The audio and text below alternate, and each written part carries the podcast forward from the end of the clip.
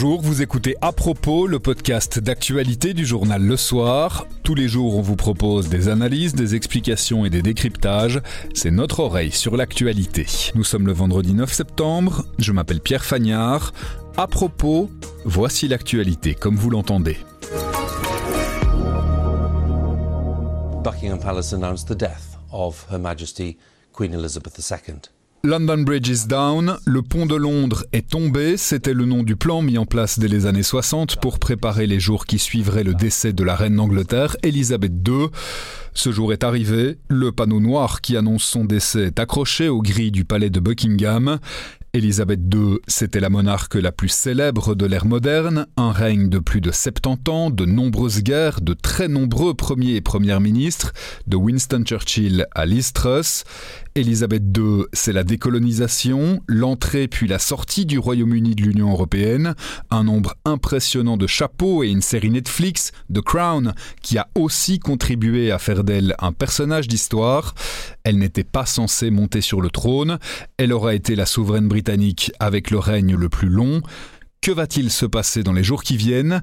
On a posé la question à Marc Roche, expert biographe royal et correspondant du soir à Londres. Bonjour Marc. Bonjour. Que va-t-il se passer maintenant après le, le décès d'Elisabeth II D'abord, une grande période de deuil pour le Royaume-Uni? Alors, Elisabeth II est morte, son successeur devient roi et s'ouvre une période de deuil de dix jours.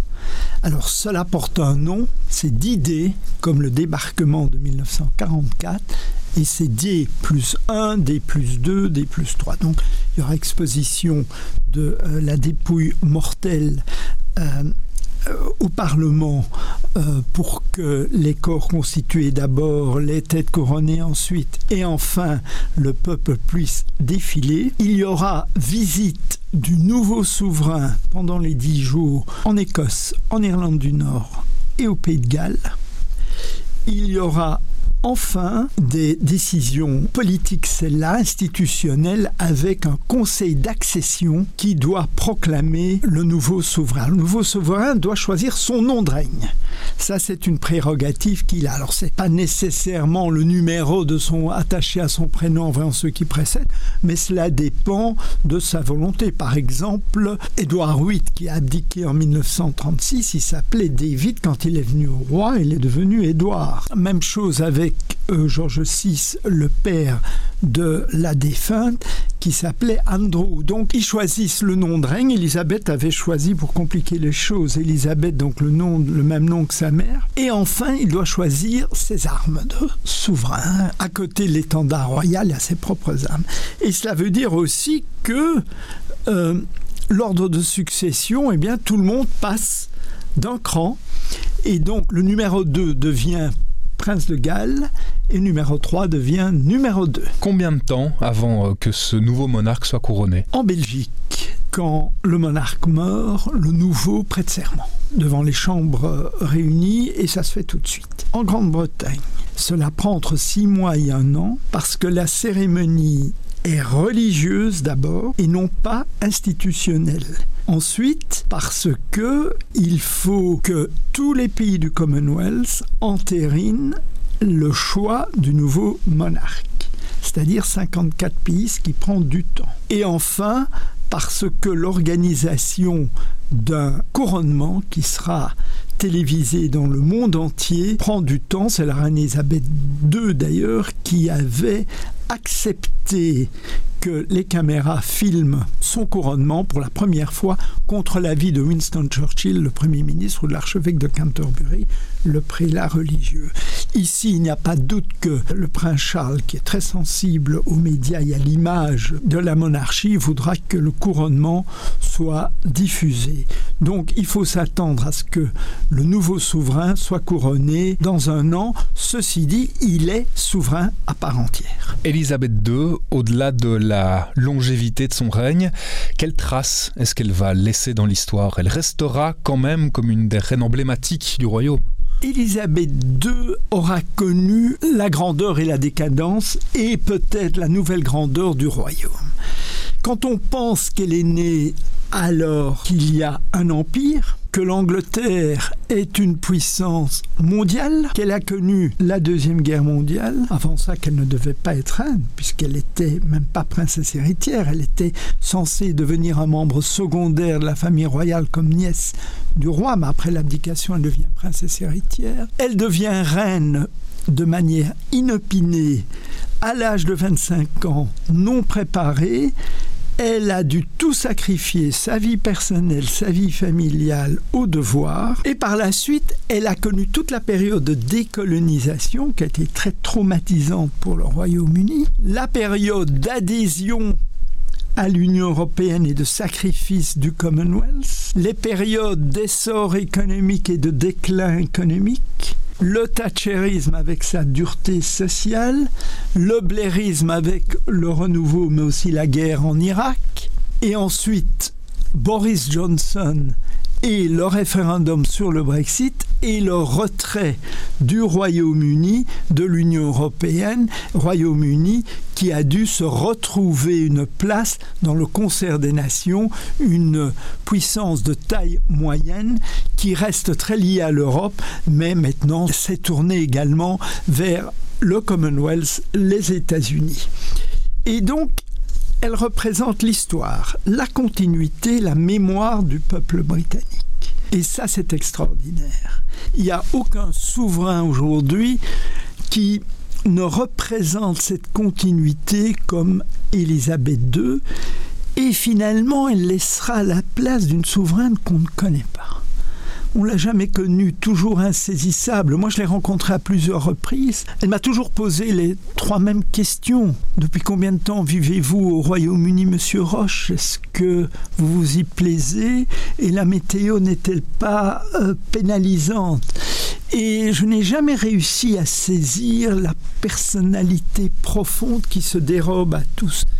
Et c'est peut-être ça le souvenir d'Elisabeth II, comment elle est devenue reine extraordinaire de par la longévité en ne disant jamais rien.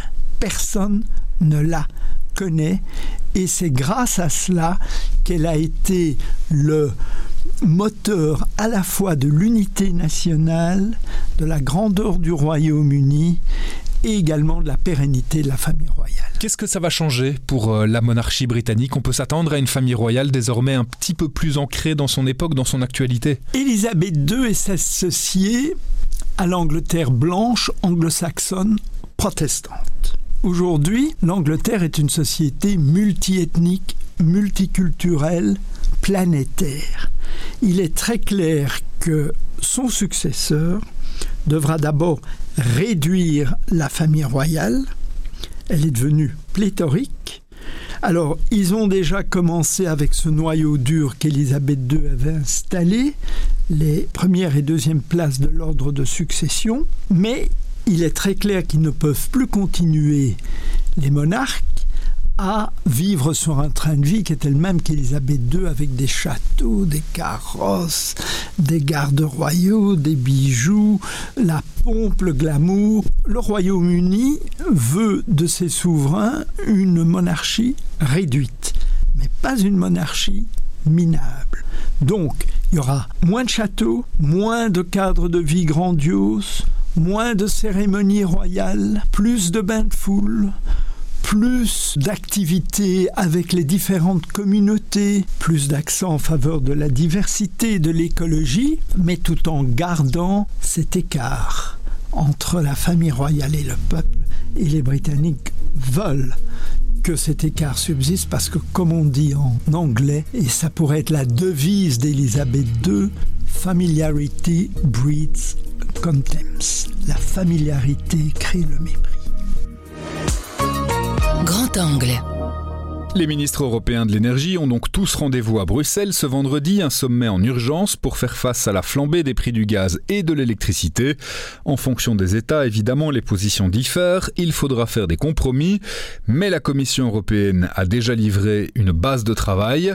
Bernard Padoan, chef du service économie, nous explique Quelles sont ces pistes sur le bureau des ministres de l'énergie Bonjour Bernard. Bonjour Pierre. Ce sommet européen consacré à l'énergie, en un mot d'abord, qu'est-ce qu'on peut en attendre? Il reste beaucoup de travail sur euh, le bureau des ministres de l'énergie. Oui, énormément de travail. Il ne part pas de rien puisque la, la Commission européenne a présenté hier ses propositions de, de, de mesures euh, radicales entre guillemets pour essayer de juguler la crise énergétique que traverse pour l'instant euh, l'Union européenne.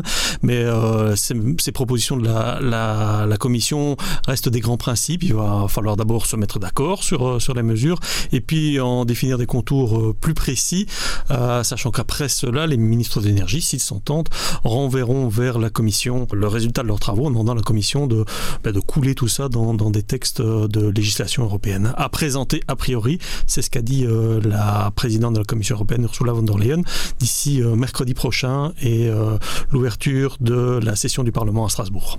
Base de travail jusqu'ici, ce non-paper de la Commission, il y a différentes mesures. Une principale, c'est euh, instaurer un, un price cap, un prix maximum pour le gaz russe uniquement? Oui, c'est bien ça. C'est un peu une surprise, entre guillemets. Si on veut véritablement agir sur le prix du gaz, il faut agir sur l'ensemble du marché. Ici, ce que la Commission propose, c'est simplement d'imposer un plafonnement au prix du gaz russe. Ça ressemble davantage plus à une sanction qu'à une action sur le marché. On sait que le prix du gaz a littéralement flambé. Il a été multiplié par 7 euh, sur, sur les 12 derniers mois. Et ici, avec cette proposition, on risque même d'avoir un petit effet pervers. C'est que si on impose un plafond euh, sur le, sur le gaz russe, Vladimir Poutine a déjà prévenu qu'il ne nous en vendrait plus du tout.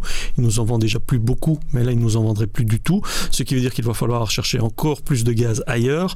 Et on connaît euh, les vieux principes économiques. Hein, quand la demande augmente, eh bien, les, les prix vont, vont, augmenter aussi. Donc, on pourrait avoir un effet pervers. C'est que ce plafonnement du prix du gaz russe pourrait entraîner un renchérissement du prix du gaz, ce qui n'est pas du goût de, de, nombreux États européens qui, eux, étaient demandeurs d'un plafonnement du prix du gaz partout pour faire baisser les factures. Et ce qui ne va rien arranger euh, en plus à la recherche de compromis, c'est qu'il y a parmi les États membres certains qui sont beaucoup plus dépendants que les autres du gaz russe et donc qui sont euh, peut-être euh, relativement réticents à ce genre de mesures ciblées contre Moscou. Oui, oui je ne vise personne, suivez mon regard, on regarde du côté de, de Berlin et de l'Allemagne. On sait que l'Allemagne est fortement dépendante du gaz russe. Il y a aussi certains pays d'Europe centrale euh, qui le sont, même encore plus.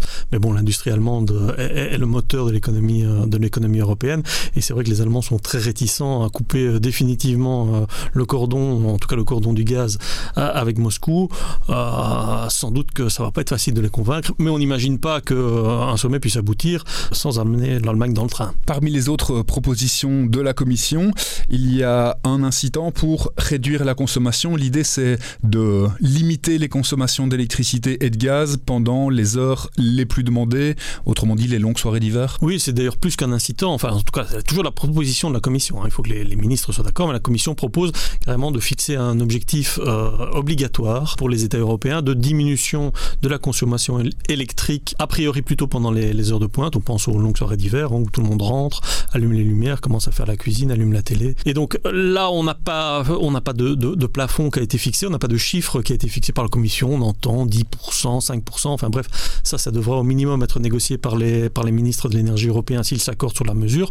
Pour le gaz, on s'est déjà imposé une telle obligation de, réduction de consommation. Elle est de 15%. C'était du 1er août jusqu'à jusqu fin mars, hein, jusqu'à la fin de l'hiver, avec quand même un certain nombre de dérogations. Voilà, ici, sur, euh, sur la réduction de la consommation électrique, il est probable qu'il y ait aussi euh, des dérogations qui sont accordées à certains, à certains États. Donc ça aussi, c'est compliqué, d'autant plus qu'on ne sait pas comment, à qui est-ce qu'on va imposer cette réduction de la consommation, à vous et moi. Est-ce qu'on devra éteindre notre four et éteindre notre télé au mois de décembre à 20h C'est peu probable, c'est pas facile d'imposer ça aux, aux consommateurs, surtout qu'on faire des campagnes de sensibilisation.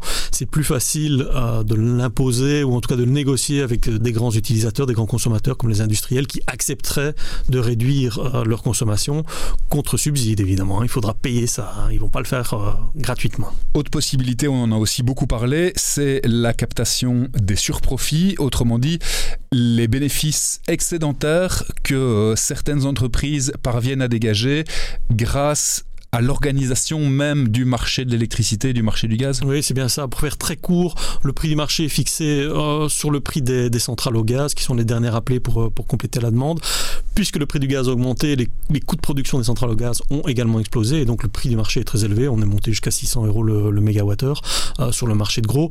Et donc ceux qui en profitent, ce sont les producteurs d'électricité qui ne fonctionnent pas au gaz. Alors bien sûr, on vise le renouvelable, l'éolien, le solaire et le nucléaire, dont les coûts de production, eux, n'ont presque pas varié. Bon, ils ont un petit peu forcément d'inflation aussi dans leur salaire et dans, euh, mais, mais fondamentalement leurs coûts de production sont restés les mêmes. Et donc eux profitent euh, à plein de, de, ces, de ces prix puisque voilà la, différence s'est creusée est énorme. Euh, on parle de surprofit, bénéfices excédentaires, bénéfices inattendus, peu importe le nom qu'on leur donne. Et donc si la Commission fait aussi une proposition, on verra si elle sera acceptée, c'est de placer une sorte de plafond de revenus. Il y aura une limite. Ils peuvent gagner de l'argent, mais à, concurrence, voilà, pas trop, à concurrence d'un prix qu'on va fixer et le, le, supplément, tout ce qui dépassera ce plafond, tout ce qui sera compris entre ce plafond de prix et, euh, et le prix du marché, eh bien, sera capté par les États et ils devront euh, l'utiliser pour euh, apporter de l'aide aux consommateurs les plus vulnérables, que ce soit les consommateurs, les ménages, ou bien, ou bien les entreprises, les PME qui sont, qui sont en difficulté. Donc il faut bien comprendre qu'à priori, tout le monde continuera à payer le même prix de l'électricité, hein, ça, il n'y aura pas de changement, mais que voilà, ces bénéfices excédentaires, une grosse partie de ces bénéfices excédentaires seront captés par les gouvernements pour aider les, les consommateurs les plus fragiles. C'est euh, d'ailleurs dans cet ordre d'idées qu'il y a certains États membres qui euh, n'ont pas l'air euh, extrêmement partisans de cette idée parce que l'objectif c'est de faire baisser la facture directement. C'est pas forcément de laisser un prix tel qu'il est aujourd'hui en espérant récupérer un petit peu d'argent dans six mois. Oui, en espérant récupérer un chèque ou ce genre de choses, ça c'est le cas. Mais bon, le, les surprofits peuvent aussi servir à financer une mesure comme le tarif social ou l'extension du tarif social où là la, baisse de la facture est immédiate, ça coûte très cher. On sait quoi dans, le gouvernement belge actuellement, euh, il y, a des différentes propositions qui sont sur la table euh, pour étendre ce fameux tarif social à la classe moyenne inférieure.